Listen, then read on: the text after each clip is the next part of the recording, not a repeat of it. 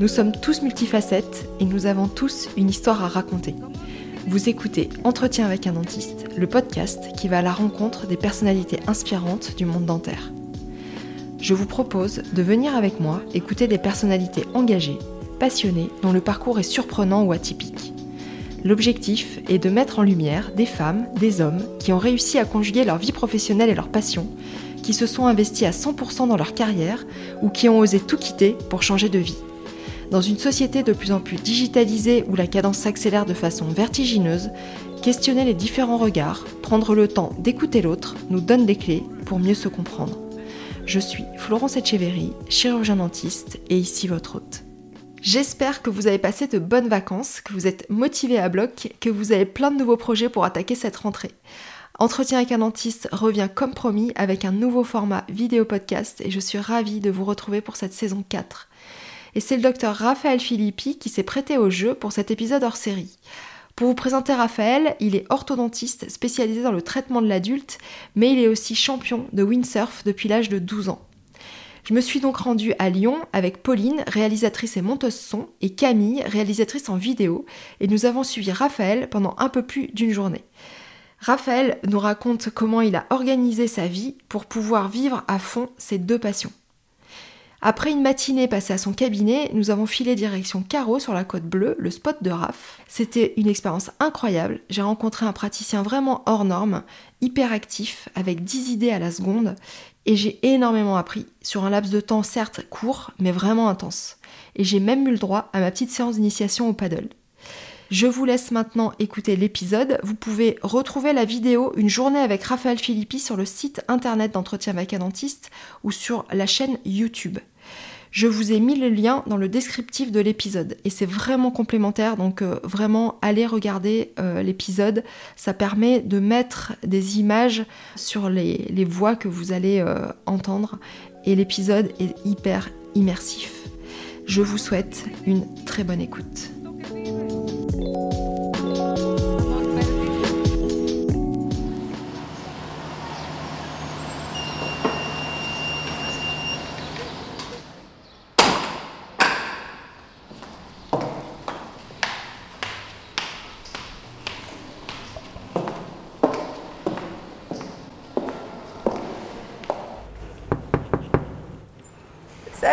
Salut Florence. Comment Bienvenue à Lyon Bah merci beaucoup de m'accueillir. Je t'ai préparé une petite blouse. Ouais. Tu vas venir passer la journée avec nous Ouais. Allez, fantastique.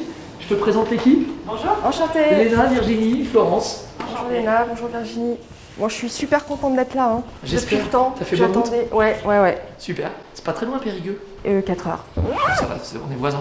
4 heures à écouter des podcasts. Eh, c'est cool comme ça, tu pourras envoyer des patients. on est pas très loin. Allez, c'est parti. Allez, Venez pour la visite. Tu m'expliques un peu l'histoire du lieu parce qu'on sent que c'est chargé quand même d'histoire euh, cet endroit. C'est l'ancien bureau du, du- du président de la Banque de France. C'était la Banque de France. Ouais. Moi j'ai récupéré, ça fait 4 ans que je, je suis là. Mais ouais, c'est chargé d'histoire. C'est un des premiers. Ici, tu es dans un des premiers immeubles de la rue de la République à Lyon. Historiquement, euh, c'était le Grand Hôtel de Lyon. C'était un lieu assez, assez atypique. Je vois ça comme un privilège de pouvoir travailler là tous les matins en fait. Cabinet du docteur Philippi, bonjour. Je vais te présenter mon équipe. Donc on a quatre assistantes. Il y en a que deux qui sont en train de gérer des images et, et de l'aster. Émilie, Sabrina, normalement tu vas rencontrer euh, Déborah et Sandra qui sont, qui sont quelque part par là et qui, vont, et qui vont arriver et qui vont passer la journée avec toi. Les Tu vas découvrir Romain Ponsan, mon collaborateur. Et euh, là, on a toutes nos salles de première consultation, d'explication de plan de traitement. D'ailleurs, j'ai une patiente en première consulte, donc tu, tu vas me suivre, on va aller la voir Ok, ensemble. super. J'ai une praticienne, le docteur Etcheverry, qui passe la journée avec moi. Est-ce que ça vous embête si elle assiste à la consulte Moi, ça a été avec les élastiques. Et Aujourd'hui, on est- le docteur est censé vous dresser l'arc de finition en haut. Donc, C'est le même fil que le bas. Donc, Ça risque de tirer un petit peu. Tu vois, chaque assistante est responsable d'un patient, donc elle me l'a installé, elle a tout préparé. Et après, euh, moi je vois le patient, tu vois, finalement 5 minutes, mais l'assistante, après, elle l'accompagne, elle lui montre les élastiques. elle- en fait, le, euh, c'est super important. Ce qui, ce qui compte, c'est comme quand tu vas dans un magasin, c'est l'accueil que tu vas avoir, c'est pas le produit que tu vas acheter. Le conseil, enfin l'accompagnement. C'est l'accompagnement, et puis c'est des gens, typiquement les gens qui font un traitement orthochir, je leur vends pas un appareil d'orthodontie, je leur vends une aventure. Ils savent pas où ils vont, ils décident de nous faire confiance. Ils savent pas ce qui les attend. C'est une chirurgie du visage. Ils sont stressés. Euh, voilà, c'est autre chose. Bonjour. Bonjour. Comment ça va? Bah, très bien. Alors l'idée c'est qu'on s'était dit qu'on essaierait de passer le, le fil chirurgical. Ils sont très particuliers. C'est des fils à mémoire de forme. Je vais vous montrer comment ça fonctionne. Quand on les refroidit, les fils ils tirent plus du tout. Et vous voyez quand je mets du froid, ça c'est une bombe de froid. C'est la même que les footballeurs mettent euh, sur le genou quand ils tordent la jambe et qu'il y a penalty. Le fil, il devient complètement mou. Et les filles, de toute façon, vont vous faire toutes les explications. Elles vont vous donner un petit kit d'hygiène pour le nettoyage et vous faire vraiment toutes les explications sur ce qu'il faut faire et ce qu'il ne faut pas faire avec un appareil d'orthodontie. Florence, je te, je te montre une empreinte Ah oui, je veux bien. Allez, viens là. Euh, montre un truc de pâtisserie. C'est génial. Il faut être, faut- faut être polyvalent. Ça, c'est un petit sac de congélation. Sabrina va te faire la démo parce que c'est elle la spécialiste euh, en pâtisserie. En plus, euh, sa maman a une pâtisserie, tu vois. Tu vois, elle fait le vide. Hop. L'idée, c'est de faire sortir l'air. Parce que comme ça, ça fait un alginate euh, sans aucune bulle, comme dans une machine à spatuler ou sous vide. Ouais. Tu vois C'est tout. Et ensuite, je me retrouve avec un alginate que je mets qui est ultra fluide, tu vois. Clac. Oh, j'ai trop envie de le faire. Et ça part tout à la poubelle et c'est terminé. Ouvre grand, Lisa. Si tu compares ça à un scan, euh, il y a un gap encore. Le, le numérique doit progresser. Ça, c'est un truc, euh, je vais m'empresser de le montrer aux filles en rentrant. Un petit coup de gel, ça fait pas de mal. Florence, fin de semaine, vendredi, il est 13h. Ok, En clôture, moi je te propose maintenant qu'on prenne la voiture ok, super. et on va aller au bord de la mer. Ah ouais. Parce que c'est cool d'être allé, on n'est pas très très loin, on va aller à Caro. Allez, On y va c'est parti. Allez.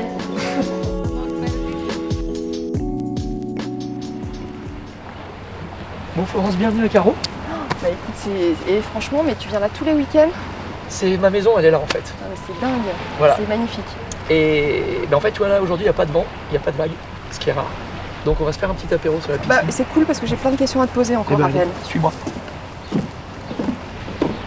Chill, bienvenue à Caro. Bon, bah, c'est cool, euh, on a changé complètement d'ambiance par rapport à ce matin. Donc, euh, bon, ce matin, tu m'as fait, tu m'as fait visiter euh, ton cabinet. Là, on est à Caro, donc vraiment chez toi où tu es en mode windsurf et détente. C'est super différent. Et c'est super différent. Et, et tu vois, ce matin, donc tu m'as fait visiter les, les lieux. Et t'as pas toujours été en fait dans, dans ce cabinet là. Ça a été, enfin, je veux dire, ça s'est fait comment cette opportunité de rentrer dans un lieu comme ça? Parce qu'avant, tu étais plutôt en, en banlieue ou en zone un peu plus euh, excentrée? En fait, dès que j'ai fini mes, études, mon sexmo, j'ai créé dans le 7e, en fait, à Gerland. Donc c'est vrai que c'était un quartier beaucoup plus populaire, mais c'est un quartier populaire, mais c'est à la fois très proche du centre-ville. Et j'ai eu la chance de trouver un, un local très sympa. Euh, donc c'est sûr que c'est, tu peux te dire que la belle patientèle lyonnaise va pas forcément venir. Mais je me suis rendu compte qu'en fait, quand tu as un bel endroit, et si tu travailles bien et que si tu mets en place une vraie communication, et ben en fait, euh, les gens sont venus. Ouais, les gens le savent. Voilà, exactement. Et j'étais pas très loin du 6e arrondissement, j'étais pas très loin du centre-ville, j'étais assez accessible de l'extérieur de Lyon. Et en fait, cette création, ça a été, euh, bah, ça a été un- une super expérience. Pour revenir à ce matin, à la matinée qu'on a passée, euh, moi, ce que j'ai trouvé assez euh, incroyable, c'est euh, l'ambiance qui est hyper zen, c'est hyper fluide. Et on voit bien que tout est millimétré, mais en même temps, chacun sait le rôle qu'il a à jouer, chacun il n'y a pas de perte de temps. Qu'est-ce que c'est le, pilier, en fait, on va dire le, les éléments qui, sont indispensables à une telle organisation? C'est hyper simple. En fait, tu as deux piliers. J'ai Léna, que tu as rencontrée, qui est ma directrice de cabinet. On passait aussi énormément de temps à communiquer, à s'organiser, évidemment. Et puis, j'ai mon logiciel. C'est-à-dire que tu as vu que le logiciel, c'est la clé euh, de l'organisation du cabinet. Tous les rendez-vous sont. On essaie de laisser. Il y a toujours de l'imprévu, mais on essaie de, de laisser très peu de place à l'imprévu. Voilà. Et Léna, elle a un rôle capital parce que elle me permet de faire que de l'orthodontie. Voilà, moi je ne fais rien d'autre, t'as vu, j'ai pas de bureau. Je, je- je suis complètement focus quand je suis au cabinet sur l'orthodontie. Mon métier c'est de faire bouger les dents et, de, rien faire d'autre.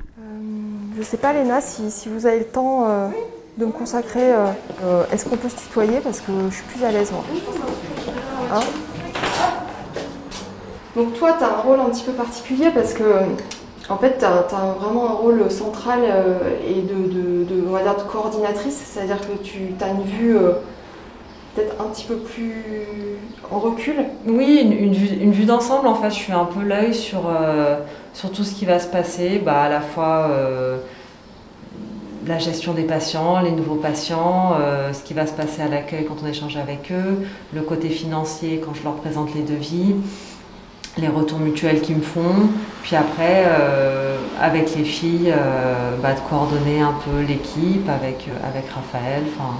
Parce que Raphaël, il, il- il a cette activité euh, au cabinet, mais en fait, il, il a plein d'autres casquettes. Bien sûr. Et euh, déjà, un, ben, on en parlait tout à l'heure, tout ce qui est aspect euh, correspondant, parce que quand, quand tu travailles avec une équipe, ben, ça veut dire qu'il faut aussi organiser des événements et communiquer avec pour entretenir le, le- le réseau. Bien, ouais. Euh, Il y a aussi le côté conférence, le côté euh, formation, puisque vous faites des formations ici euh, au Exactement, cabinet. ouais.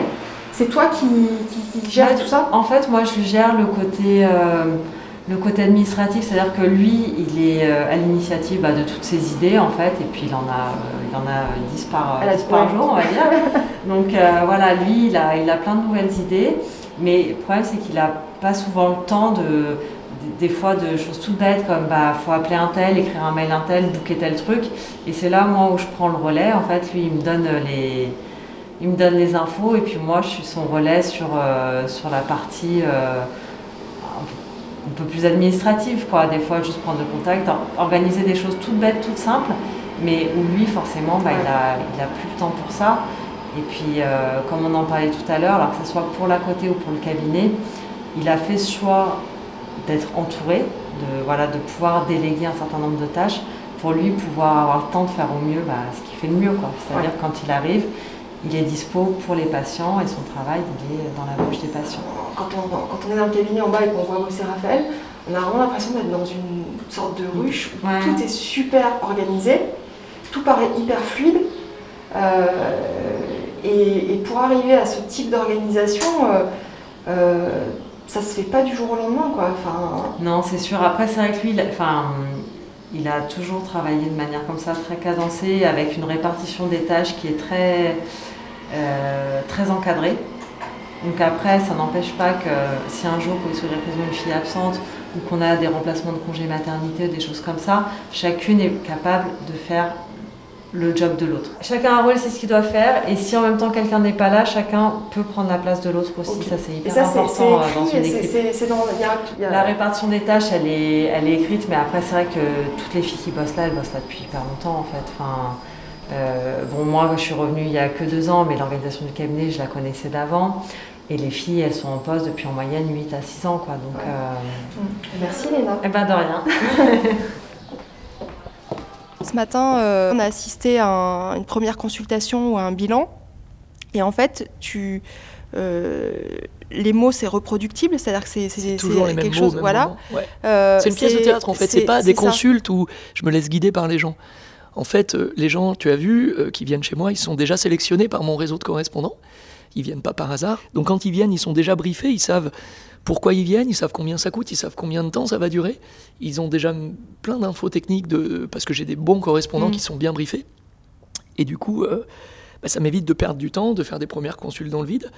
Euh, et ce qu'on a mis en place avec l'ENA, c'est qu'on dit toujours la même chose au même moment aux patients. Ça peut paraître un peu... euh, Ben oui, mais finalement, euh, il y a peu de choses qui changent, mais complètement. si ce n'est les cas. Mais, euh, le- Mais j'ai envie de te dire, les gens, en fait, quand ils viennent euh, euh, chez toi, si c'est des bons patients, ils veulent tous la même chose. Les dents blanches, alignées, emboîtées. Quand t'as compris ça, t'as tout compris. Et puis, ils veulent aussi comprendre euh, le, le plan de traitement, euh, le devis et les démarches. Et là, tu vois, j'étais euh, assistée à un moment donné avec, avec Léna qui faisait une, une présentation de plan de traitement, devis. Alors, dans les plans de traitement, c'est moi qui les ah oui. présente, toujours, et je les explique, t'as vu, avec des mots Oui, oui, c'est hyper simples. Et après, euh, je suis pas très à l'aise, moi, euh, avec l'aspect financier. Donc ça, je l'ai délégué complètement, et c'est Léna. Mais c'est pas forcément ce qu'il faut faire, c'est ton feeling. Moi, je suis pas à l'aise avec ça, donc je l'ai délégué. Et par contre, Léna, t'as vu, elle est très à l'aise avec ça. Ouais. Et ça permet... euh, il faut que tout soit clair. euh, il faut pas qu'il y ait de surprise pour le patient en cours de route. Toutes les infos techniques, euh, le plan de traitement, on discutera des différents appareils. Je vous ferai plusieurs propositions au niveau de l'appareil. Et puis si euh, on a besoin de se faire aider par un chirurgien, tous les documents qu'on va faire aujourd'hui, je vous les donnerai et vous rencontrerez le chirurgien. D'accord. Ok, pour qu'il vous donne qui confirme mon plan de traitement et puis qui vous donne des infos précises. il est évident que si je vous parle de chirurgie, c'est que j'ai pas d'autre solution pour vous traiter correctement. Ok. Bah, tu sens que le patient, il repart, il, a, il a compris quel était son problème, il a compris quelle était la solution, les différentes étapes du, des prises de rendez-vous et des traitements. Mais je ne sais pas trop comment ça se passe dans les autres cabinets, mais j'espère que c'est comme ça dans tous les autres cabinets quand même. Non, parce que tous les cabinets n'ont pas euh, une, voire deux assistantes déjà par praticien. Et plus une, une responsable administrative ou secrétaire administrative. non, ça dépend du dimensionnement de ton cabinet. Moi, j'ai une assistante par fauteuil. Parce que je sais que je vais travailler comme tu as vu ce matin. Mais euh, après, euh, j'ai envie de te dire, moi je, fais des formations in-office, je vais pas donner les mêmes consignes. Euh, ça dépend vraiment de ton. Tout est lié. Ça va dépendre de ton nombre de fauteuils, ça va dépendre de ton rythme, ça va dépendre de ta façon de travailler, donc de finalement des produits orthodontiques que tu vas utiliser. Tu vois, tu me dis, ouais, tu as fait appel à un architecte. Non, j'ai pas fait appel à un architecte. Il y a que moi qui sais comment je vais bosser. Donc, euh, j'ai dessiné mes meubles, j'ai dessiné euh, mon cabinet parce que je sais exactement comment je veux circuler. C'est mm. pas un archi qui peut te. Mm te donner ça quand à... Alors, le premier cabinet que tu vas faire, évidemment, tu vas faire des bêtises. Mais du coup, quand tu vas faire ta deuxième structure, ce qui a été euh, ma chance, bah forcément, tu vas optimiser le truc. Mm, mm. Et aussi euh, ce, besoin de, simplification. Tu as simplifié le, discours pour que ça soit reproductible, mais tu as aussi simplifié euh, tout. Tout. C'est-à-dire ton, tes instruments, tu as peu d'instruments, tu as peu de matériel. Bah, du coup, ça simplifie le travail des assistantes, ça simplifie la stérilisation. En fait, simplifier, si tu veux, ce qu'il faut que tu comprennes, c'est que ça, ça vient du sport. En fait, j'ai utilisé le sport pour créer toute mon activité euh, professionnelle, parce qu'en fait, dans le sport, si tu veux être efficace, il faut que tu utilises le moins d'énergie pour arriver au meilleur résultat. C'est ça la clé. Raphaël Nadal, quand il tape un coup droit, c'est hyper reproductible, c'est exactement comment ça va se passer, il sait où il va mettre son pied, il sait la prise de raquette, il n'y a pas de hasard, c'est ça qui lui permet d'être efficace. Et ben dans nos métiers, c'est exactement la même chose. Je vois trop, moi, d'orthodontistes qui essayent des trucs. Alors, quand tu es jeune, c'est normal d'essayer des trucs, tu vois. Moi, le premier, j'ai essayé des trucs et, voilà. Mais par contre, après, quand tu quand as passé un certain cap, tu sais ce qui fonctionne et tu es en mode prod, tu vois. Moi, je suis en mode prod dans mon cabinet. Voilà, j'essaye plus euh, des trucs, à moins qu'il y ait une révolution, évidemment. Et euh, en fait, tout au long de ton parcours, tu as eu des, des, personnes qui t'ont particulièrement marqué euh, au niveau professionnel dans, dans l'orthodontie? Alors, pas que dans l'orthodontie. Pas que dans l'orthodontie, j'ai aussi eu des dentistes, des profs évidemment, mais dans mon parcours, ouais, j'ai eu la chance d'avoir des, euh, des gourous.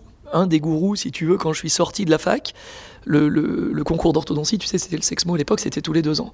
Et j'ai eu la chance euh, d'atterrir chez Philippe Leclerc à Paris, qui était un implanto. Euh, alors c'est sûr qu'il n'était pas orthodontiste, moi je savais que je voulais faire l'orthodontie.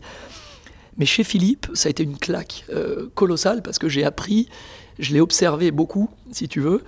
C'était un, diable de la communication. Il arrivait à faire passer des plans de traitement incroyables. Alors certes, il avait une patientèle incroyable, mais euh, c'est quelqu'un qui avait tout compris. Alors je le vois malheureusement pas assez, euh, je ne sais pas s'il écoutera ce podcast, mais ça a été euh, un super conseiller. Quand j'ai créé mon cabinet, typiquement, j'avais autour de moi des orthodontistes, des gens de la fac, donc j'étais là, ouais, j'ai un local de 170 mètres carrés à Gerland, euh, qu'est-ce que vous en pensez? 170 mètres carrés, tu te rends pas compte pour créer, c'est trop grand, il faut un truc. J'ai appelé Philippe, il me dit quoi? 170 mètres carrés, mais dans deux ans tu vas être à l'étroit, prends plus grand. Enfin, tu vois, Philippe, il a une autre. Euh, en fait, il, voit pas ce que ça coûte, il voit ce que ça va rapporter. Il a une vision globale, il a une façon de communiquer qui est démente. Pour moi, il a changé ma façon de penser. Je sortais de la fac où c'est un espèce de, de monde de, de, de, moutons sclérosés qui ont peur de tout. Et t'arrives chez Philippe Leclerc, t'es au pont de l'Alma, c'est aussi pour ça qu'il avait un cabinet fantastique, il avait une patientèle fantastique, parce que tout était fantastique dans sa façon de penser. Mais comment tu l'as découvert? Je, je le connaissais pas, c'est le chef de service de la fac qui m'a envoyé là-bas, qui m'a dit euh, Est-ce que tu veux aller travailler chez Philippe Leclerc? Il cherche un collaborateur. Et moi, j'étais dans la phase où je sortais de mes études, je venais de. Je, devais passer ma thèse, j'avais prévu de faire une année de Coupe du Monde de windsurf. Donc je suis allé, je suis arrivé chez Philippe, je m'en rappelle. Et je lui ai dit, euh, voilà, ouais, j'aimerais bien venir, parce que j'ai découvert le cabinet, ça m'a paru, ça faisait 400 mètres carrés, tu vois, au pont de l'Alma, c'était un truc incroyable. Mais je lui dis, par contre, euh, bah, au mois d'août, je fais la Coupe du Monde aux Canaries. Ensuite, euh, j'ai six semaines où je dois être à Hawaï au mois de novembre. Et je me suis dit, le mec, il va, il va me dégager, il va me mettre. Et en fait, il s'est arrêté, il m'a dit, ouais, bah ton profil me plaît. Et quelqu'un qui, qui se permet à moi, Philippe Leclerc, de, de, de, de me proposer un truc comme ça, ok, on va se débrouiller, mais, euh, mais c'est bon, c'est signé, tu vas bosser avec moi. Ouais, parce que tu, Tu vois, c'est aussi parce qu'il est, il est hors norme. Ouais. Donc il a senti ton côté euh, hors norme. Enfin, Ouais. ton, ton côté. euh, Je sais pas, mais on, on s'est super bien entendu et c'est c'est quelqu'un qui m'a beaucoup, beaucoup apporté. Et en fait, tu t'es très tôt positionné sur l'ortho de l'adulte, alors que c'était vraiment pas euh, la norme. Donc euh, comment tu as eu cette vision en fait? Enfin, c'était mon chemin, c'était ce que j'avais imaginé. Si tu veux, je venais de passer deux ans chez Philippe, j'avais vu euh, des cas incroyables, des greffes osseuses, des implants, de la paro, des réhabilitations globales, des cas de fente incroyables. J'arrive à la fac et on montre euh, des gamins qui se brossent pas les dents. Enfin, je veux dire, c'est dommage de mettre tout ça à la poubelle alors que je, me rendais compte aussi, parce que j'ai fait de l'omnipratique, que, à mon avis, 100% des patients de plus de 50 ans ont besoin d'un traitement d'orthodontie. Et je voyais que l'industrie ignorait complètement euh, ces patients-là. Il n'y avait rien, tout, tout était tourné autour de l'enfant, les catalogues d'orthodontie, le, nom des élastiques, et il n'y avait rien qui était réservé euh, à l'adulte. Et tout de suite, moi, j'ai connecté là-dessus, et puis je me suis vite rendu compte, parce qu'à l'époque, quand tu étais au Sexmo, j'a- j'avais la chance euh, aussi de pouvoir être collaborateur, ça c'était génial, dans un cabinet d'orthodontie, donc en même temps, je, travaillais chez Eric Messia, qui, était un super orthodontiste et qui m'a aussi appris l'orthodontie.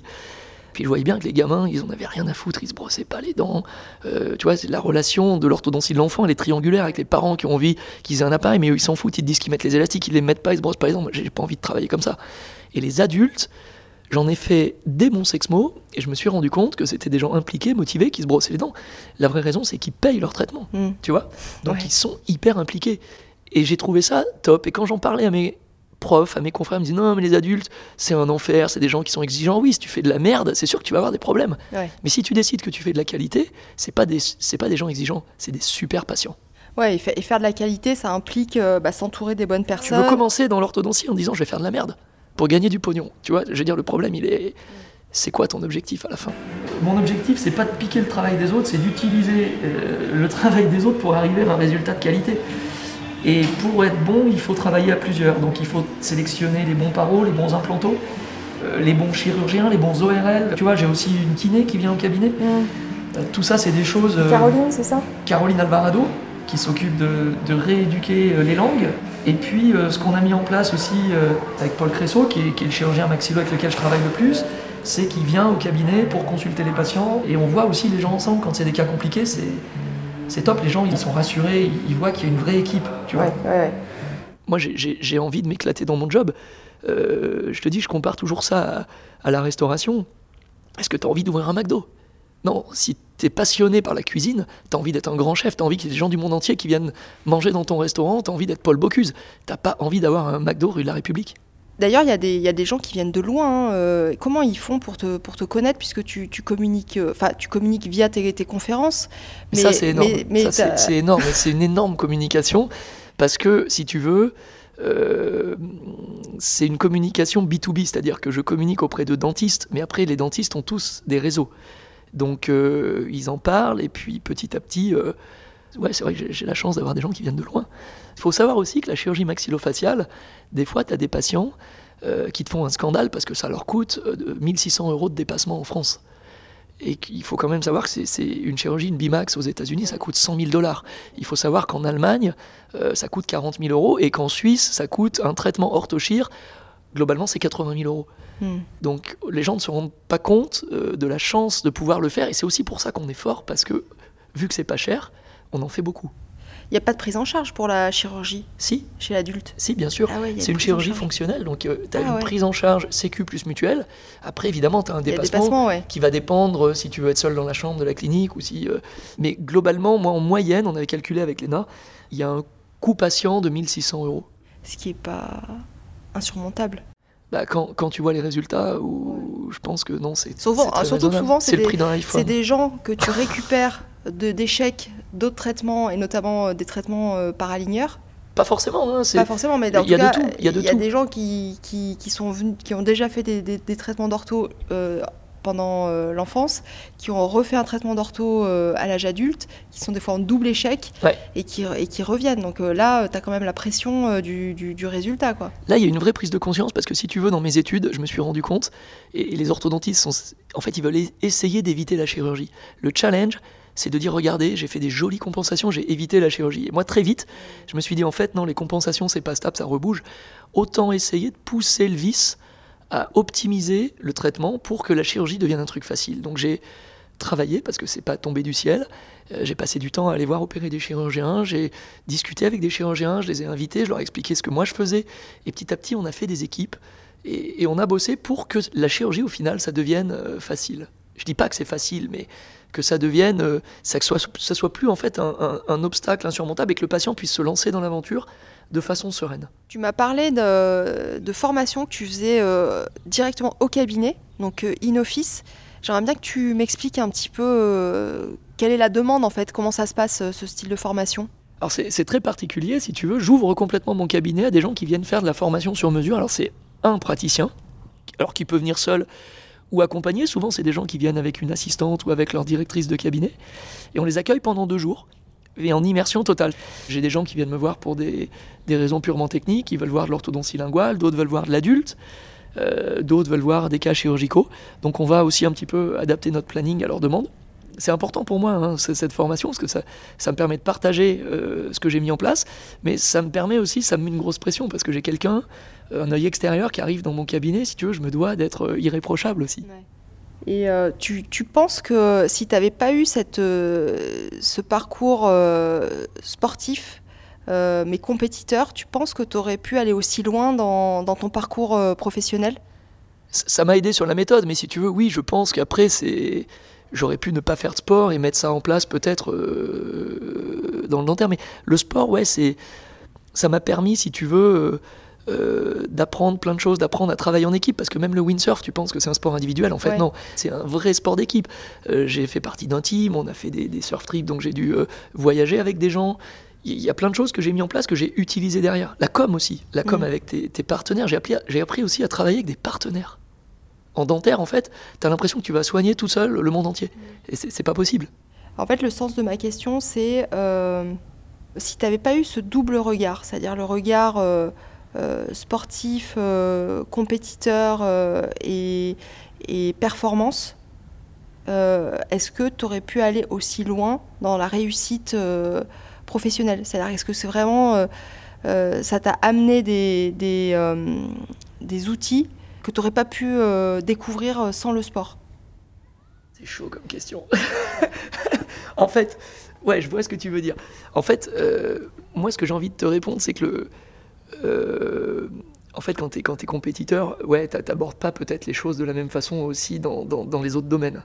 Et, quand tu, as tu m'as vu travailler ce matin, tu as vu qu'il y a un challenge. Mhm. C'est-à-dire que quand tu te lances dans un plan de traitement orthochir, c'est pas que tu as le goût du risque, mais, mais, mais, mais, mais c'est comme quand tu vas euh, euh, faire une compétition, quelque part, mais tu vas pour gagner. Et tu vas tout mettre en place pour gagner. Ce qui est très différent entre le monde du sport et, les, et les, études, c'est que euh, dans le monde des études, on apprend à rester toujours un petit peu en, en, deçà aussi. Euh, des, modèles euh, qu'on a, ou en tout cas au niveau de l'enseignement. C'est-à-dire qu'il ne faut pas dépasser euh, le maître, il faut toujours rester un petit peu en dessous. Et tout est un peu fait en ce sens. Alors qu'en fait, dans le sport, ton, ton idole, ton objectif, c'est de faire mieux et de le dépasser, de le battre. Mais c'est pas, c'est pas péjoratif et c'est pas, et c'est pas mauvais quoi. Il n'y a pas que ça, c'est que dans mes études d'orthodontie, on m'a toujours dit oh, attention, il ne faut pas prendre de risques. Tu vas faire de la chirurgie, il faut donner euh, plusieurs chirurgiens. Parce que si tu donnes qu'un chirurgien, tu es responsable. En fait, tu essayes de te déresponsabiliser. Tu vois, le, c'est ça l'objectif. Dans le sport, euh, il y a un moment, tout le monde te regarde, il faut gagner et tu vas prendre tes responsabilités. Euh, le premier truc qu'on t'apprend à la fac, c'est de laisser le choix au patient. C'est le patient qui va décider et de proposer un compromis. C'est-à-dire que c'est chirurgical, mais tu proposes aussi une, une solution, tu vas extraire quand même deux prémolaires. Et puis c'est le patient qui choisit c'est juste aberrant, tu vois. C'est pas au patient de choisir le plan de traitement, il n'est pas apte à choisir un plan de traitement. Donc moi, si tu veux, et ce que j'ai appris chez Philippe Leclerc, c'est qu'il décidait et qu'il disait vous allez me suivre dans l'aventure. Je vais vous guider dans l'aventure, mais vous allez me suivre dans l'aventure. Et moi, je prends les risques, c'est-à-dire je prends le dernier shoot. Et j'ose le prendre. Si je le rate, de toute façon, je vais te dire un truc, c'est que tout le monde l'aura raté. Ça sera de ma faute et j'assume. mais quand ce que j'ai appris chez Philippe Leclerc, et ça c'est le plus important, c'est que quand il avait un pépin, il gérait le pépin. C'est-à-dire que le patient restait dans le cabinet, il ne payait plus, et Philippe gérait le pépin.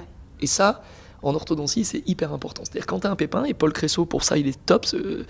Euh, des fois, il nous arrive d'avoir une infection sur une plaque, un truc. Bah, à ce moment-là, le patient, il est super bien pris en charge. Et au final, au ça, final, ça se transforme en, ça se transforme en essai réussi, réussi, ouais, parce ouais. qu'il a vu que bah, forcément, euh, voilà, on s'est hein. défoncé pour lui. Quand, quand tu as des échecs et que derrière tu les assumes, euh, Mm. tu transformes l'essai. Hein. Exactement.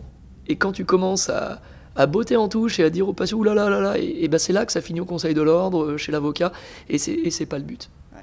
Voilà. Mais en tout cas, je pense qu'il faut prendre ses responsabilités. Donc moi, je choisis le chirurgien, je choisis le plan de traitement, mais par contre, quand le patient arrive, tu as vu, je suis hyper directif, et j'assume tous mes choix. C'est moi qui les assume.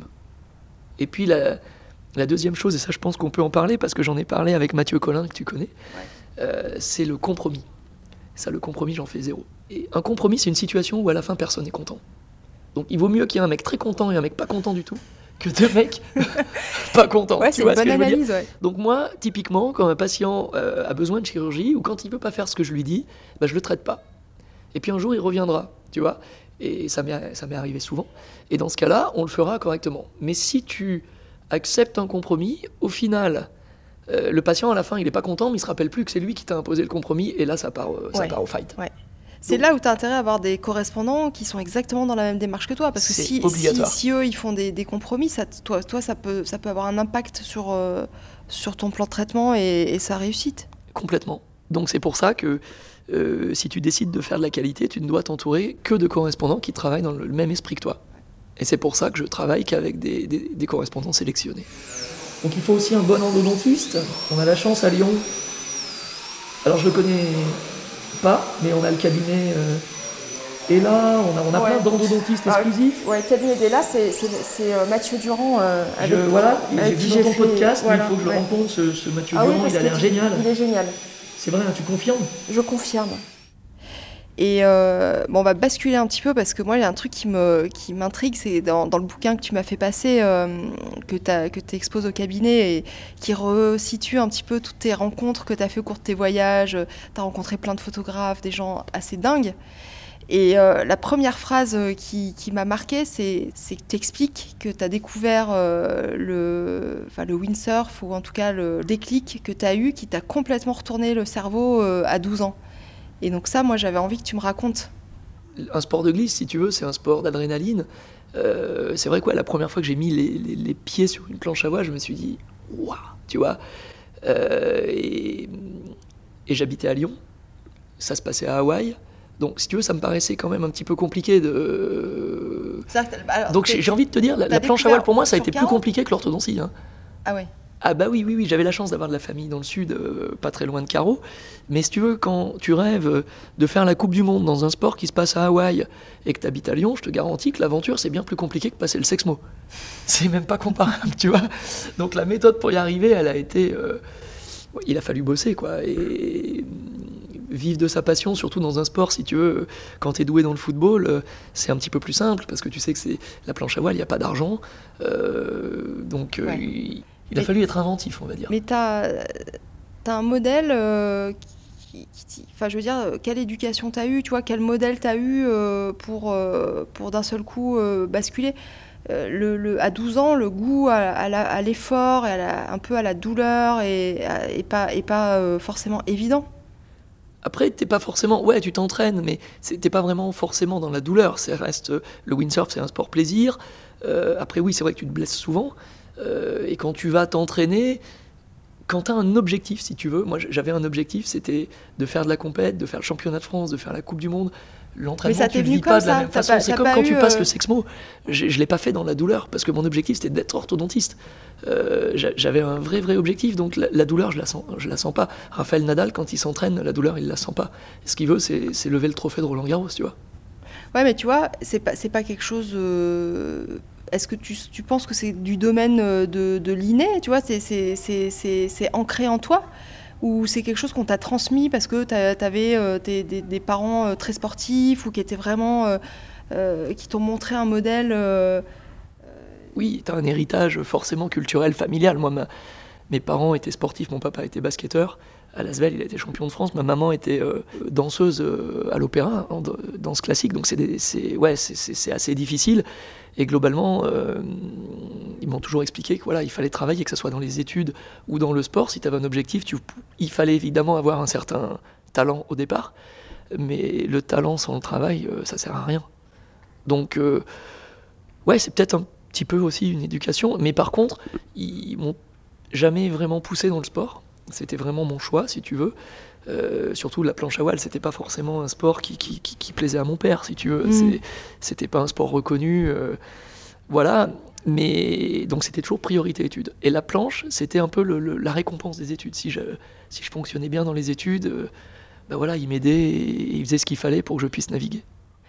Et, et en fait, quand tu as, commencé la, la, la compète assez jeune, et ah à un niveau euh, rapidement euh, professionnel alors pas forcément parce que j'ai ouais, commencé euh, par des petites compètes puis le championnat de France. Je, me suis spécialisé dans les vagues donc le circuit c'était c'était c'était pas facile d'accès.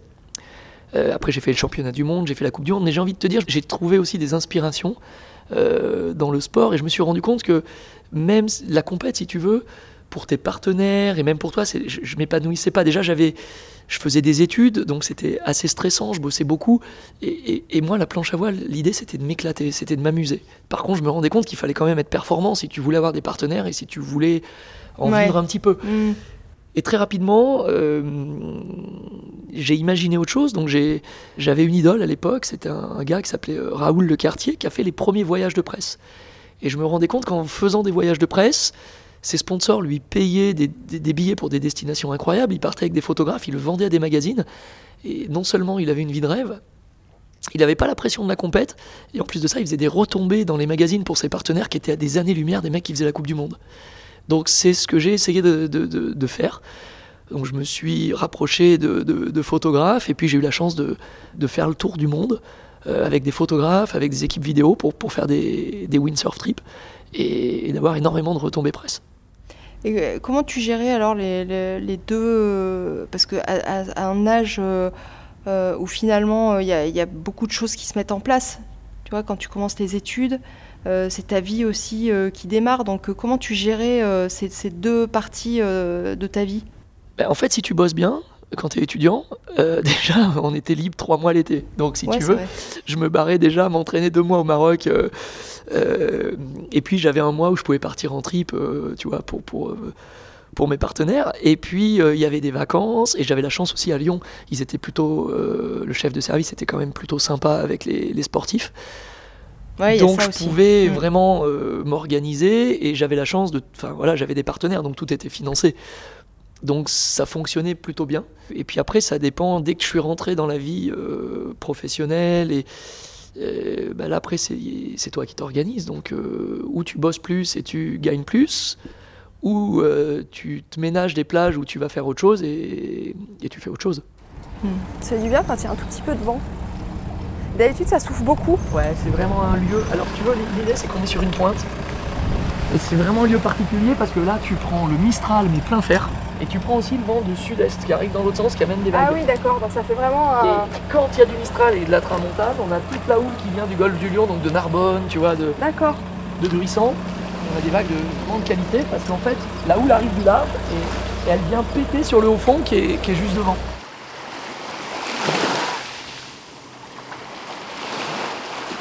Raph, raconte-moi la première fois où tu as découvert ce sport et où ça a été mais pour toi la révélation J'étais tout petit, j'avais 12 ans. J'avais vu, euh, à l'époque, il y avait des... J'avais vu un film, j'étais à Sainte-Maxime en vacances, je m'en rappelle. Et j'avais vu un film sur Hawaï, euh, au Palais de la Mer. Euh, c'était un film où il y avait Robin toutes les stars de l'époque. Et le lendemain, donc, je, suis, je suis allé à la plage essayer, essayer une planche. Et là, il y avait du vent. Enfin, tu vois, j'ai mis pour la première fois de ma vie les pieds sur l'engin mais ça a été un déclic euh, hallucinant, si tu veux. et, je me suis dit, maintenant, je veux, je veux faire ça. Voilà, je veux faire ça. Sauf que voilà, t'as 12 ans, t'es en vacances euh, et, tu te dis que j'ai envie que ce soit mon sport. Moi, tu vois, j'habitais à Lyon, je joue au basket, je joue à Lasvel. Euh, J'étais dans une dynamique complètement, complètement différente. Et si tu veux, ce jour-là, j'ai eu un tel déclic que je ne pensais plus qu'à ça. Je rêvais, ah j'en rêvais jour et nuit, tu vois. Ouais. Oui, mais à l'époque, il n'y avait pas de combinaison pour les gamins. les planches, elles étaient immenses. Enfin, tu vois, c'était un truc. Et puis, heureusement, bon, ça, c'est- arrivé. Et, et voilà, mais c'était les, les super belles années de la planche à voile, en fait. Et tes parents, ils t'ont suivi là-dedans? Bah, ils voyaient que j'étais passionné, si tu veux. Donc, euh, euh, évidemment, on pouvait, on n'avait pas de combi, donc on pouvait pas naviguer l'hiver. Les voiles, elles étaient immenses. J'en faisais l'été, tu vois, Ouais. tant bien que mal. Et, vu que j'avais de la famille dans le sud, j'ai essayé. À, partir de 14 ans, j'ai commencé à naviguer l'hiver avec une combi, euh, tu vois, que j'avais recousue un peu comme je pouvais. Et puis, euh, et puis petit à petit, euh, j'ai un peu grandi, le matériel a évolué et, et je pensais plus qu'à ça. Donc rapidement, j'ai arrêté le basket euh, à l'âge de. J'ai joué jusqu'en espoir et, après j'ai fait, j'ai, j'ai fait plus que ça. Ouais, donc c'était l'obsession, quoi. Mais tu vois, avant d'arriver à un, un super niveau, faut répéter, répéter, répéter. Donc, euh, si t'es pas, si tu vis pas au bord de mer, si tu es pas tous les week-ends, euh, c'est comment tu fais pour pour progresser?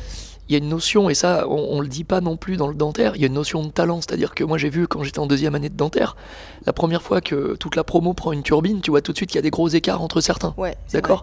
Alors certes, il faut travailler. Certes, il y a ceux qui ont du talent et qui vont beaucoup travailler. Il y a ceux qui n'ont pas de talent qui vont beaucoup travailler. Euh, mais, mais globalement, euh, j'avais la chance, si tu veux, je regardais un move sur une vidéo et j'arrivais à le reproduire, tu vois. Hmm. Mais t'étais manuel? Ouais, ça. Et d'ailleurs, j'au- j'aurais jamais imaginé faire autre chose qu'un métier manuel. C'est ça vois, qui m'a embarqué dans l'orthodontie. Parce que tes parents sont pas du tout euh, du milieu médical? Et, euh, et toi, euh, très tôt, tu savais déjà que tu voulais euh, non seulement faire dentaire, mais en plus que tu voulais être ortho. Toi, tu m'as jamais connu quand j'avais 12 ans. Je veux dire, j'avais une classe de division 1, j'avais des dents de lapin. Si tu veux, j'étais perdu. Moi, je pensais que je, je trouverais jamais une femme dans ma vie, tu vois. Et, et- et globalement, je suis allé chez l'orthodontiste et ça a été une révolution. C'est-à-dire que c'était, c'était miraculeux, tu vois. Et j'observais tout ce que faisait le mec et je me disais, mais c'est un métier génial. C'est un truc super manuel, il bricole. Et, et je passais du temps aussi après le rendez-vous, tu vois. Je regardais le mec. Ah ouais je me rappelle, ouais, il était à Lyon, il s'appelait Mucha. Et ça a été ouais, une vraie révolution autant que la planche à voile. Il bossait comment, lui, en fait euh, Putain, il, il bossait avec une technique qui s'appelle du beg. C'est Ouais. un truc horrible. Donc Bah il si, extrayait quatre ouais. prémolaires à tout le monde. ouais. Mais si tu Après, veux, à l'époque, à l'époque, c'était euh, c'était le cabinet à Lyon où il fallait aller. Euh, et en tout cas, euh, quel que soit le traitement qu'il m'ait fait, en l'occurrence, il m'a donné la vocation de faire de l'orthodontie. C'est déjà pas mal. Mais euh, c'est vrai qu'on a l'impression que là, ces, ces dernières années, avec les techniques euh, d'aligneur, et en fait tout le monde est en train de proposer son système d'aligneur, il y a une espèce de révolution qui se passe euh, dans le monde de, de l'ortho. Et en euh, fait, c'est pas une révolution dans le monde de l'ortho, c'est une révolution humaine. C'est-à-dire qu'aujourd'hui, les gens, ils veulent tout, tout de suite, pas travailler. Euh, la ligneur, ça va dans cette lignée-là. Euh, il faut savoir quand même qu'il y a des indications pour faire des traitements par gouttière, on en a toujours fait. Mais la révolution qu'on est en train de vivre avec euh, tous les systèmes dont tu parles, euh, là, c'est un autre débat. Après, c'est rigolo l'histoire d'Invisalign. Mais raconte-nous cette rencontre déjeuner, parce que c'est assez dingue. je euh, revenais d'Hawaï et j'avais 20 heures à passer à Los Angeles pour, pour reprendre mon, mon avion pour, pour Francfort. Je prends un petit déj euh, à Venice Beach et à côté de moi, il y a un gros monsieur qui m'aborde comme ça et ouais bonjour vous venez d'où? Ah, je viens d'Hawaï ouais, vous êtes français ouais super. Et il m'explique il me dit moi je travaille dans une start-up il m'aborde et il me dit euh, un truc de dingue euh, c'est une nouvelle façon de faire de l'orthodontie. Et moi j'étais en deuxième année de, de. Sexmo. Et je lui dis rien tu vois. Donc je dis ah bon une nouvelle façon de faire de l'orthodontie. Et là le mec me déroule le business plan. Il me dit ouais euh, c'est des gouttières en plastique. En fait euh, on fait une prévision de traitement euh, et ça nous permet de fabriquer des gouttières en fonction des stades de traitement. Et, à terme, euh, je vous jure que c'est vrai, on n'aura même plus besoin de faire d'empreintes, on scannera les patients. Là, le mec, je le regarde avec des yeux, tu vois, c'était 7h du matin à Los Angeles. Je dis là, je vais faire un taré, quoi. Et puis, on fait un échange de cartes. Et pendant deux ans, j'entends plus parler de lui. Ou pendant un an, je sais plus, parce que le, le premier cas d'Invisalign, je l'ai fait chez Eric Messia, et j'étais en troisième année de Sexmo, donc ça devait être en, ouais, en, en 2003 ou en 2004, je sais plus exactement. Quand t'es curieux, t'as envie d'essayer le truc, et, et je trouvais ça euh, génial, parce que c'était une nouvelle façon de faire bouger les dents. Et après, quand tu fais de l'orthodontie, de toute façon, moi je vois bien quand je pose des bagues à des patients, euh, le mouvement dentaire, il est imprévisible. Donc prévoir le mouvement en avance, tu te rends compte que tu vas au-devant de vrais problèmes. Ouais. Et euh, tu m'expliquais que tu bossais avec des super prothésistes. Tu as, monté un système euh, de hum, collage euh, Indirect. indirect et qui te faisait des setups de dingue. euh. Ouais, bah si tu veux, mon parcours c'est de l'humain avant tout. Et euh, j'ai eu la chance de travailler euh, à l'époque GAC avec euh, un laboratoire qui était à Aix-en-Provence, euh, où on a développé un système de lingual à l'époque.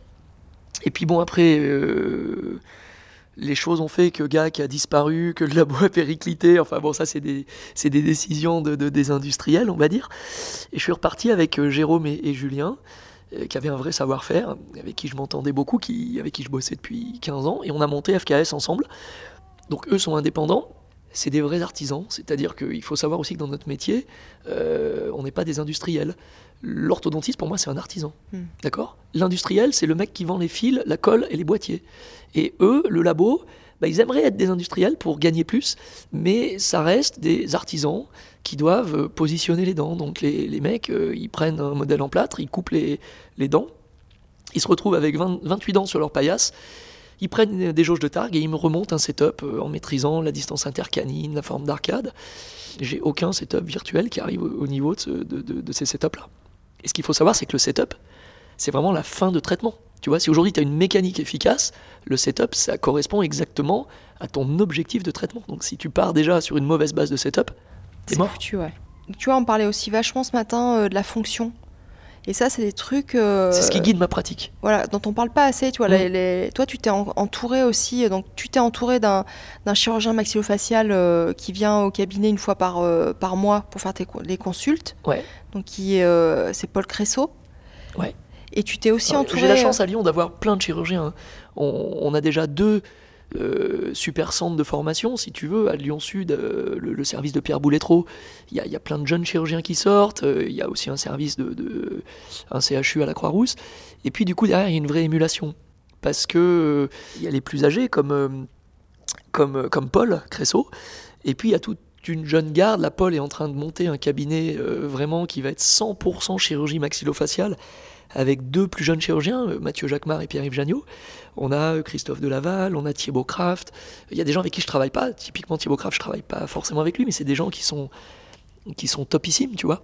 Et, du coup, bah, c'est vrai que pour les orthodontistes, aujourd'hui, tu peux gérer le, squelettique facilement. Mm. Mais tu as, aussi euh, une kiné avec qui tu bosses. Euh, et, tu vois, dans tes plans de traitement, à chaque fois, tu, tu réévalues euh, la position de la langue, tu vérifies qu'il n'y ait pas de gêne. Euh. non, je vais te laisser enlever ton masque. T'es contente de t'être fait opérer ou pas? Ah oui. T'es au lycée ou? Ouais. Au lycée? Et ça s'est passé comment après le retour au lycée? Mais tu vois, vis-à-vis des gens que tu connais ou qui ont vu le, changement ah, quoi. Oui, oui, oui, Ils ont vu une différence quand même. Ouais. Mais ils savent pas trop. Parce que la partie haute du visage ne change pas. Ils savent pas trop ce qui a changé plus de Profil, de profil, c'est impressionnant. Ouais, c'est sûr. Ouvre grand serre. Donc tu vois, aujourd'hui, c'est parfaitement emboîté, je me pose pas de questions, tu vois. J'ai juste un problème, euh, j'ai un énorme problème, non, c'est ta langue. Ta langue, elle est toujours pas rééduquée. Tu fais bien la kiné, là T'as vu qui comme kiné Caroline Alvarin Ouais. Et t'as toujours des exercices là? Ouais. Là, je la vois passer ta langue, c'est pas normal. Ah ouais Ouais, ouais. Tu le vois à quoi, ça, Raphaël Ça se voit quand elle parle et tout, la langue, elle est au milieu de la bouche, tu vois. Et... T'as vu, je fais ça de loin parce que ça se voit tout de suite en fait. Si tu veux, la fonction, pour moi, c'est la base de tout. Donc, tu as la fonction occlusale, évidemment. Moi, j'ai eu la chance de, rencontrer des gens comme euh, Jean-Claude Monin euh, ou euh, Le Gall, tu sais, qui. qui, ah, C'est Planas Alors, Planas aussi. Moi, Planas, pour moi, c'est Dieu, si ah tu veux. Ouais. C'est juste très mal interprété par des gens qui n'ont rien compris aujourd'hui. par contre, lui, Planas, c'était juste un génie avec les moyens de, de l'époque. Euh, mais si tu veux, euh, cette fonction occlusale, ça va être le guide. Moi, c'est hors de question d'essayer de finir un patient euh, en dehors d'une classe 1 molaire.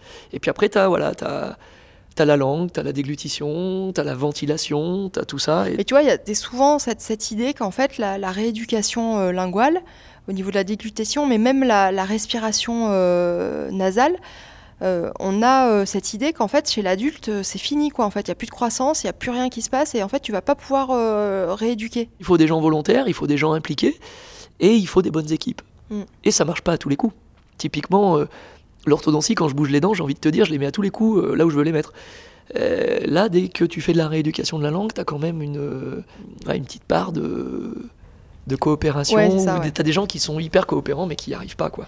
Et et tu vois, pour revenir un peu, donc tu as aussi monté euh, un système de, protège-dents. Euh, ouais, ça, ça vient du sport. Côté, voilà, tu as, senti qu'il y avait un besoin. En fait, moi, euh, l'idée, si tu veux, c'est que j'aime bien les histoires humaines.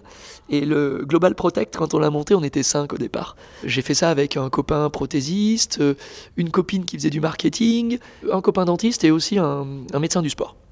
Et puis, très rapidement, enfin, moi je le savais, hein, quand tu fabriques des protègeants, il n'y a pas de business Voilà. Oui. Donc les gens, ils passaient du temps, mais ils gagnaient pas d'argent. Donc rapidement, tout le monde s'est un peu essoufflé. Mais on avait un produit qui était top. Et l'idée aussi, c'est que ça me permettait de protéger euh, les enfants de mes amis, mes amis, euh, les sportifs qui étaient dans mon environnement. Donc moi, je voulais absolument continuer, même si ça me coûtait des sous. En l'occurrence, aujourd'hui, ça m'en coûte plus parce que je m'en occupe un petit peu, ça m'en rapporte pas. Et ça a le mérite d'exister. Par contre, même si ça me rapporte pas de pognon, j'ai envie de te dire, ça me fait faire des rencontres géniales. Ouais. On a fait des protège-dents euh, à Myriam Lamar, qui est championne du monde de boxe. J'ai fait protège-dents à Ophélie David, euh, qui a gagné les X Games et, et qui est une super skieuse frère. J'ai rencontré Julien Liseroux, j'ai fait des protège-dents euh, au 15 de France, à des joueurs de l'OL, je, je bosse avec Lasvel. Euh, là, je viens d'en faire un à Pierre Mortefond, qui est le champion du monde de windsurf. Et à chaque fois, c'est des histoires, les gens ils se rendent compte qu'ils ont un super produit, ils sont contents. Ou je rencontre aussi des dentistes, tu vois, parce qu'il y a des dentistes qui nous contactent. Ouais, il y a une Et ça demande. peut, hein. ça peut devenir des correspondants. Et ils sont surpris, tu vois. De, de- ils appellent chez Global Protect, ils tombent sur un orthodontiste, tu vois. C'est toi qui gères. euh, ouais, bien sûr. Bien sûr. Alors après, c'est pas moi, mais moi, je suis le premier contact. Et après, j'ai une fille, évidemment, qui s'occupe de ça. Mais tu vois, moi, ce que, je- que je trouve dingue, ce que j'ai du mal à, à visualiser, bon, on est d'accord qu'on a tous 24 heures dans une journée, tu vois, t'as pas plus que, que les autres. Non ouais.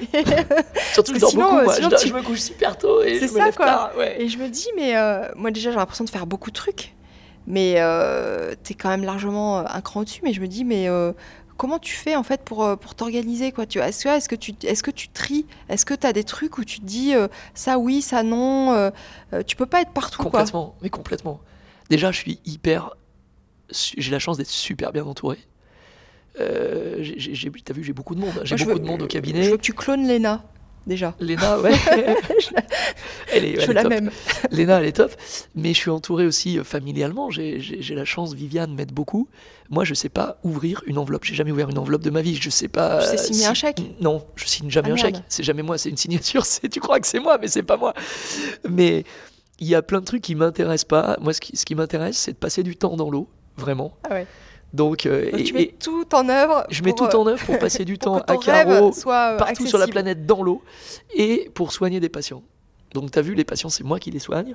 Et, et sinon, bah, je suis sur ma planche ou je, je suis dans les vagues. euh, voilà, mais je ne fais rien d'autre. Tu vois, t'es hyper cool euh, au cabinet.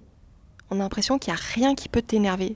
Il n'y a rien qui m'énerve. hein. Mais non, mais franchement, t'es obligé d'avoir des patients un peu, un peu pénibles, euh, qui, qui, On essaie de les dégager. qui, qui, tu vois, qui se contorsionnent sur le fauteuil, qui ont des, des problématiques toujours euh, euh, assez. Oui, on en a, mais on en a peu. On en a peu. Mais si tu veux, c'est tu pour ça que je passe du temps aussi en, dans, mes, dans mes bilans, c'est que j'essaie vraiment de, de gérer les gens. Là, typiquement, euh, il y a une dame, je me suis pas lancé dans le traitement. Elle m'a mis, elle m'a défoncé sur Google. Elle m'a mis un avis en disant que j'étais. euh, euh, elle a raté son rendez-vous de pause. Elle nous avait pas prévenu, mais Ouais. c'est une dame. Je la, finalement, je la sentais pas, tu vois. Ouais. Et quand elle a rappelé pour prendre un deuxième rendez-vous de pause, j'ai dit non, c'est pas possible. Vous avez raté votre rendez-vous de pause. On vous renvoie votre dossier. Elle m'a traché sur Google. Ah je ouais. m'en fous de toute Tu façon. t'en fous? Mais non, je recrute pas sur Internet, donc j'en ai rien à taper des avis Google. Et euh, tu vois, donc j'essaie de faire un tri.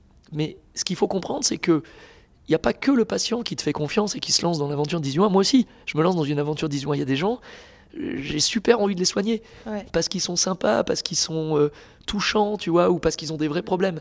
Et puis, il y a, y y des cons, j'ai juste pas envie Ouais. d'y aller. Mais aussi, les filles euh, me donnent leur feeling au cabinet. Ouais, ça se ressent. ouais. Euh, Tu vois, elles me disent, oulala, attention, danger, là, ça s'est passé comme ça pendant les radios. Elles sont hyper concentrées. Hein. Ouais.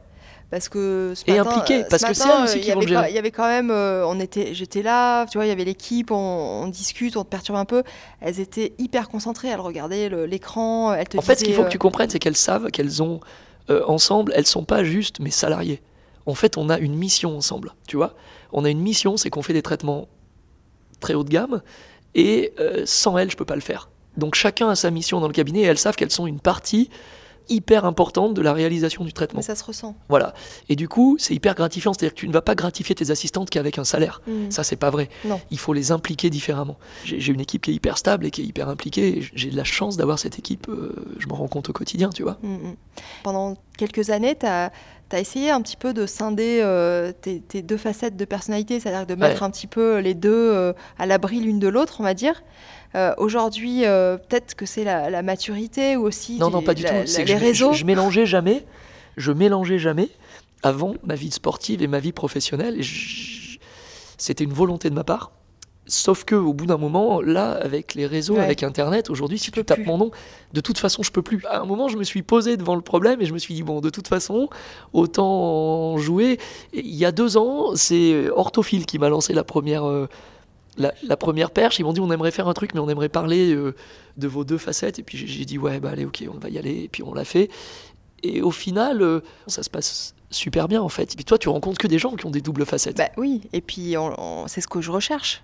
Et je pense que je suis pas la seule. Si il y, a- il y a un besoin de se rendre compte que euh, on peut être multifacette. On n'est on pas obligé de se cantonner à, à une seule discipline. En fait, l'un n'empêche pas l'autre. Après, ce qu'il faut voir aussi, c'est que quand tu es multifacette, tu as aussi du recul. Moi, le, le- le windsurf m'amène énormément. de- je passe du temps à voyager. Tu vois, quand tu vas à Hawaï, euh, typiquement, euh, un jour et demi de voyage. J'ai fait des, des galères de voyage euh, en allant euh, découvrir des spots à Madagascar où j'ai mis deux jours pour arriver à destination. Et ben là, tu es dans l'avion. Euh, t'as ton ordi, tu réfléchis à ton cabinet, à ta structure, à ce Ouais. que tu vas changer, à ce que tu vas faire, à ce qui va bien, à ce qui va pas. Et au final, euh, T'es pas la tête dans le guidon, quoi. Ce- Exactement. ce- Et plus tu as la tête dans le guidon, et plus tu sombres dans un, Ouais. dans un truc où ça va de plus en plus mal. quoi. Ouais. Et tu, fais, tu finis avec un burn-out? Bah, il y en a beaucoup, ouais.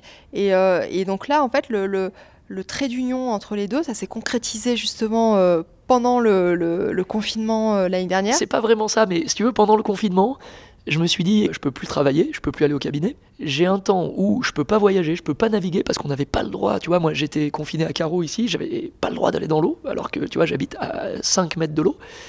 Et je me suis dit, bon bah voilà, qu'est-ce que je vais faire?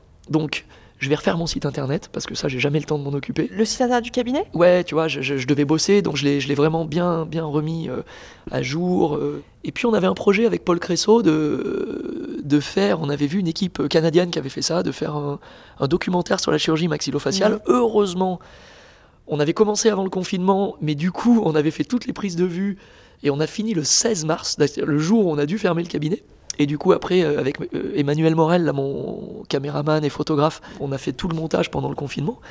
Et du coup, voilà, j'ai bossé sur plein de projets, on a fait des trucs, euh, j'ai découvert Zoom, typiquement, on a commencé avec GC à faire des conférences à distance. C'est un truc que je connaissais pas, je sais pas toi si tu bossais Ah avec bah, Zoom. Moi, ça a été mon frein euh, au démarrage du podcast. C'est-à-dire que pour moi, c'était inenvisageable de faire des interviews à distance. Ouais, c'est ça. Sauf que là, je me suis dit, deux mois, euh, deux mois si je le lance pas maintenant, j'aurais jamais pu cette opportunité. C'est ça. En fait, si tu veux, deux mois de temps libre, ça nous est, ça m'est jamais arrivé C'est depuis la fac. Mm, mm. Donc là, je me suis dit, en plus, nous, on avait laissé les enfants. euh, parce que tu fais pas de planche à voile. Non, je fais de la course à pied et du cirque. mais euh, non, mais en fait, ouais, on a laissé les enfants euh, à ma belle-mère parce que on savait pas du tout que le cabinet allait euh, devoir fermer. Donc là, je me suis dit deux mois, je les aurais plus peut-être plus Ouais, cette opportunité. Donc ouais, donc je me suis mis à Zoom et effectivement, ça, ça, ça fonctionne super bien. Et là, vous partez d'où? Quand euh, vous mettez à l'eau Alors tu vois, la mise à l'eau, c'est bah, c'est juste euh, devant euh, le parking, là où le gars se met à l'eau avec son stand-up, et devant ma maison. Ah ouais, d'accord. Tu vois, moi vraiment, je- j'ouvre mon petit portillon et, et je me mets à l'eau devant la maison. Ça, c'est un luxe absolu, quoi. Ouais, c'est ski au pied. Pour rien de cacher, euh, j'ai toujours rebondi dans le sport, donc euh, j'ai fait de la compète, après j'ai fait des voyages. Euh, après, il y a le donc en planche à voile. Après, il y a le stand-up paddle qui est arrivé où j'ai eu une deuxième euh, petite carrière. Et puis après, euh, là, il y a le wing foil qui est arrivé où j'ai eu la chance aussi de, de connecter dès le départ. Mais bon, j'avance en âge et puis tu vois, au bout d'un moment, tu as toujours des partenaires. Il faut aussi rebondir et trouver plein de trucs. Et depuis toujours, bah, Caro, je me disais, ça serait bien de faire un vrai lieu où je peux faire mon école, tu vois, ou faire un club de planche. Enfin, tu vois, j'avais une idée, mais c'était pas très, très net. Et puis du coup, pendant le confinement, on a co- commencé à regarder les maisons à côté et, de se dire, mais là, ça serait peut-être bien aussi de, lier l'utile à l'agréable. On pourrait faire un endroit où on héberge des gens, où ils viennent, où, mes partenaires mettent du matériel de planche, du matériel de kite, du matériel de, wing, des paddles, des surfs. Euh, ça permettrait à plein de gens de découvrir l'endroit. Et puis on pourrait aussi faire une salle de conférence. Parce que bah, j'ai eu la chance l'année dernière tu vois, de participer au Wind and Mind à Tarifa, un, un truc organisé par euh, Jacques Chélus, que, que tu connais peut-être, où on fait des confs le matin et puis de la planche à voile l'après-midi. Puis en fait, c'est génial parce Ouais. que tu, ça crée du lien et, Ouais. c'est génial. Des souvenirs, tu repars avec plein de souvenirs. quoi. Exactement, t'as bossé, mais pas que. Et puis, euh, Ouais. euh, t'as pas fait que bosser, donc t'as rencontré les gens dans un autre contexte, puis t'as fait la fête. Et je me dis à Caro, eh ben en fait, euh, Caro, c'est là où je suis tous les week-ends. Euh, c'est à 2h30 de Lyon. Euh, c'est à 20 minutes de la gare de TGV d'Aix-en-Provence, c'est à côté de Marseille, euh, c'est à 1h30 de Montpellier, euh, c'est à côté de l'aéroport. C'est là qu'il faut faire un truc. Et j'en ai parlé à Fanatic, à Duotone, à, à mes partenaires. Ils m'ont tous dit, mais ouais, super. Et là, euh, je me suis mis en mode euh, compétiteur. Voilà, donc ça a pris six mois, mais euh, on a créé le truc et là, on ouvre la semaine prochaine. euh, la Caro Beach House. Donc là, tu es à la Caro Beach House. Euh, c'est complètement modulable. De couchages euh, sur cinq appartements. Et j'ai deux salles de conférence. Une salle de conférence pour les petites structures, si tu veux venir faire un team building, par exemple, pour ton cabinet. tu as 10-15 personnes. Et puis j'ai une grande salle de conférence, bah, ici, si tu veux, ces tables-là, tout peut euh, dégager. Et puis tu, peux faire un- une présentation pour 50 personnes. Ouais, donc l'idée c'est de, de- de venir et de faire euh, des confs peut-être le matin et travailler le matin où tu es, un peu, bien dispo euh, C'est ça et les idées euh, bien au clair. Et après, l'après-midi, donc il, peut y avoir des stages, chacun peut faire un peu à la carte. On a une prof de yoga, on a une prof de pilates, Ah on a ouais. des profs de kite, on a des profs de windsurf, on peut s'initier au wing foil, et j'ai fait ça aussi. C'était une façon de rebondir et de renvoyer la balle à mes partenaires qui ont complètement équipé le garage. Ça va être un lieu pour eux aussi, ça va être un showroom où ils vont pouvoir faire des événements pour leurs leurs clients, faire euh, des dealer meetings, des photoshootings. Euh, voilà, tout est, tout est possible. Créer du lien, aujourd'hui l'humain, on s'est rendu compte avec le confinement que l'humain c'était finalement le plus important. On a parlé au cabinet, tu vois, l'idée c'est de travailler en équipe. Et ben si tu veux fédérer ton équipe, si tu veux travailler en équipe, rencontrer d'autres praticiens et, et faire des échanges de qualité, je pense que le lieu c'est super important. mm, c'est une super idée. Tu montres euh, l'endroit où il y a tout le matos? Allez, viens, on va faire une petite visite.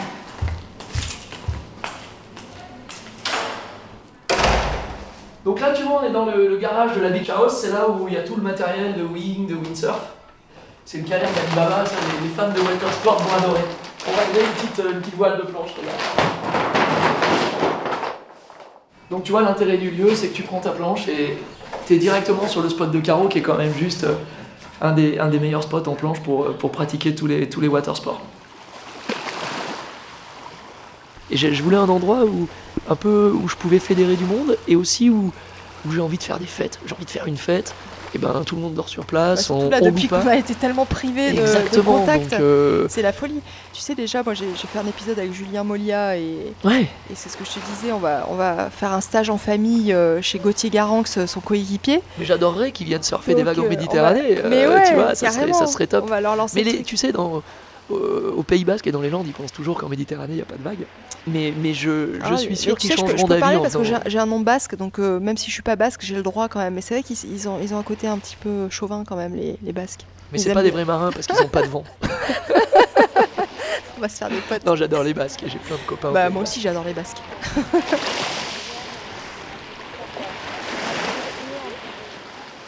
Ouais. C'est que des dalles comme ça. Donc si tu veux, les vagues, elles sont parfaitement calées et, et elles déroulent toujours euh, au même endroit. C'est typiquement devant chez moi, il y a une super vague sur la dalle avec une droite, une gauche qui part. Et c'est calé au tu les connais, micromètre. tu connais pas. par cœur tes vagues. Bah écoute, je suis là depuis que j'ai 14 ans, donc forcément je les connais un peu, tu vois. Et il y a aussi plein de spots aux alentours. C'est-à-dire que euh, la côte bleue, si tu veux, c'est une succession de spots de windsurf, de wing, de surf. Euh, et en fonction de la direction de la houle, eh ben, on va aller sur des, des spots différents. Voilà, alors tu vois, dans les Landes, typiquement, d'une année sur l'autre, les bancs de sable, ils vont bouger. Euh, alors, euh, quand tu es un bon surfeur, tu as toujours de quoi faire. Mais euh, c'est, c'est- ça change d'une année à l'autre. Là, des, conditions comme ça, tu fais du paddle? Alors, je peux faire du paddle de race, tu vois. Je peux... Et explique-moi ce que c'est le paddle de race. Ah bah, c'est une planche où tu rames en fait en mode, ouais, en mode, des- en training. mode, c'est ouais. au lieu de faire un footing, tu, tu vas ramer. Donc, c'est. Ça, j'aimerais bien essayer. Eh ben, tu veux qu'on essaye tout de suite? Bah allez. Allez, eh ben, on va le faire. T'as un maillot? Ouais. Allez. T'as de l'équilibre Euh, J'espère. Ok, bon, on va voir tout de suite. Parce que c'est pas une planche très large, c'est une planche de course. Mais on va y Non, arriver. mais je, je me concentrer. Puis si tu tombes à l'eau et tout, c'est encore plus drôle. De toute façon, moi, je- j'ai pas peur du ridicule, donc. euh, Ça ne tue pas. Moi, si le ridicule tuait, je serais déjà euh, mort euh, depuis longtemps. hein.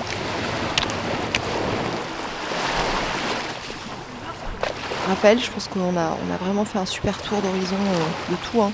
Moi, je suis ravi d'avoir échangé avec toi.